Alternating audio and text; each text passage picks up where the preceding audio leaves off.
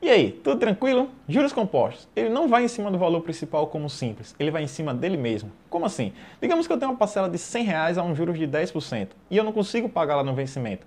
Essa parcela vai passar para 110 reais. Só que no próximo vencimento eu também não consigo pagar. Os 10% não vai em cima dos 100, vai em cima dos 110, passando para 121 reais. Só que tem essa parcela do mês, então o total fica 221 reais.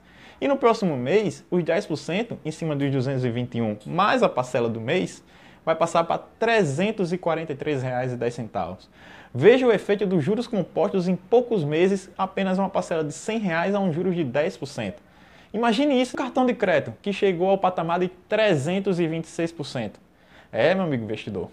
O bom é que os investimentos rendem a juros compostos e esse efeito vai trabalhar junto com a gente. Sucesso para você! Meu nome é Felipe e esse foi o Finanças em um Minuto de hoje.